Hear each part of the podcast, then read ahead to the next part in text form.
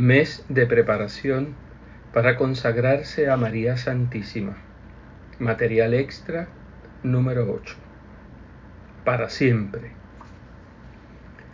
Para siempre. Muchas veces nos han preguntado, ¿no puedo hacer mi consagración por algún tiempo, por un mes, por un año? ¿No puedo hacer un intento antes de comprometerme de manera definitiva? Por supuesto, Nada nos impide entregarnos a la Santísima Virgen a modo de prueba. Ni podemos censurar tampoco a los directores que piden a sus penitentes que se ejerzan en la práctica interior de la verdadera devoción antes de permitir un compromiso definitivo. Pero se ha de saber, en todo caso, que con una consagración temporal no se es aún verdaderamente esclavo de Jesús en María los textos de Montfort no pueden ser más claros. Se abre cita. Se le debe dar todo lo que tenemos y todo lo que podamos tener en lo porvenir, en el orden de la naturaleza, de la gracia o de la gloria, y esto por toda la eternidad. Cierra la cita. Y una de las diferencias esenciales entre el servidor y el esclavo es precisamente que el servidor no está sino por un tiempo al servicio de su Señor. El esclavo lo está para siempre. Nuestro mismo acto de consagración no nos deja ninguna duda. Dejándonos entero y pleno derecho de disponer de mí y de todo lo que me pertenece en el tiempo y en la eternidad. Es tan natural que cuando se quiere amar con perfección a Nuestra Señora, darse a ella para siempre. No darse para siempre es a las claras no darse por entero. El amor, un gran amor, apunta directamente a esa donación definitiva. Aspira a una unión durable e indisoluble. Para el afecto humano, el siempre con que sueña es a veces de muy corta duración. Nuestro amor a Dios, a la Santísima Madre de Dios, toma este siempre en serio, a la letra. Nos damos por toda la eternidad. Además, para la santificación de nuestra alma, este elemento de continuidad y de estabilidad es de grandísimo valor. Es uno de los motivos por los cuales los religiosos hacen votos perpetuos y se comprometen a la santidad. Por la santa esclavitud, el alma se siente fijada en Dios, en la Santísima Virgen. Es una garantía contra la inconstancia, la inestabilidad, la ligereza que tanto mal hace al alma. Madre, somos tuyos para siempre. Nos es muy provechoso recordarnos y profundizar esta palabra, esta verdad, para siempre, para toda nuestra vida en este mundo. Tuyos, tuyos son, María, los días tranquilos y soleados de nuestra primavera, las riquezas y los esplendores, la energía y la vitalidad de nuestro verano pero también los días que vengan luego, que vienen ya, de actividad reducida, de follaje que cae y de luz que declina.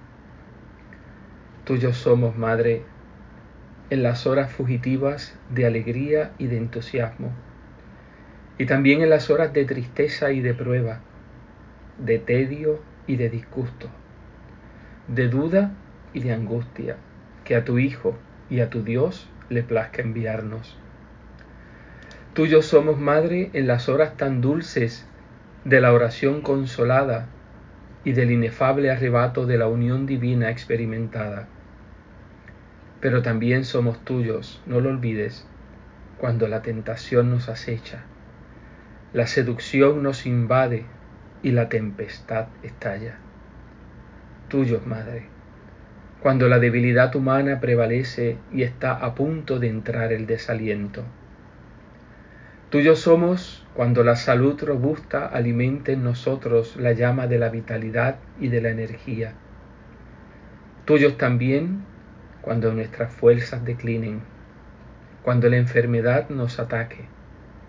Tuyos en nuestra última enfermedad, en nuestras luchas supremas, en la agonía, en la muerte.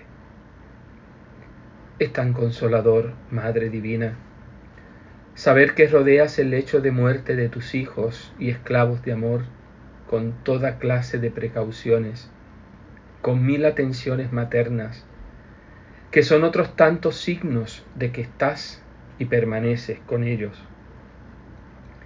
Qué consoladora es la seguridad que nos da tu gran apóstol de que asistes ordinariamente a la muerte dulce y tranquila de tus esclavos, para conducirlos tú misma a los júbilos de la eternidad. Es tan conmovedor saber que a veces incluso te muestras de manera visible a los más fieles de tus hijos en momentos temibles. Todo eso muestra que por nuestra consagración somos tuyos en la vida y en la muerte, y que tienes mucho cuidado de no olvidarlo en esa hora decisiva y suprema. Confiamos, oh bendita, en que porque somos tuyos, nos conducirás por tu mano, o mejor dicho, nos llevarás en tu corazón a través del temible túnel de la muerte hacia la morada bendita de la luz, para siempre en la muerte y más allá de la muerte. Cuando por la purificación suprema estemos encerrados en las ardientes prisiones del purgatorio, seremos tuyos, porque nos hemos dado a ti para siempre. En cada suspiro de dolor arrancado a nuestra alma, volveremos a repetir, Salve Regina, Mater Misericordiae. Dios te salve a ti que eres mi reina en medio de estas llamas purificadoras, como lo fuiste en otro tiempo en medio de las lágrimas del exilio, pero también mi Madre de misericordia, de la que espero todo alivio y toda liberación. Para siempre. Madre, nuestro cielo es tuyo, nuestra corona de gloria y nuestra palma de inmortalidad la echaremos a los pies de tu trono. Nuestro corazón no puede contenerse de gozo al pensamiento de que como consecuencia de nuestra donación, hecha en la tierra en un día inolvidable, toda nuestra eternidad será tuya. Piensa, oh María, en esta serie interminable de signos de gloria y de felicidad, o más bien en este eterno ahora este interminable e inmutable instante que abarcará todos los siglos, todos los millones de siglos.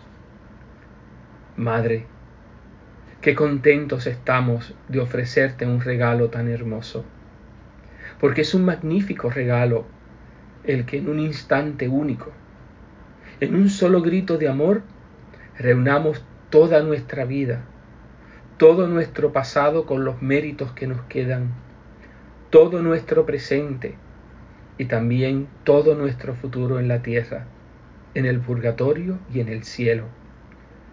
Que recojamos y condensemos todo eso en un instante único, en un acto espléndido para echarlo a tus pies.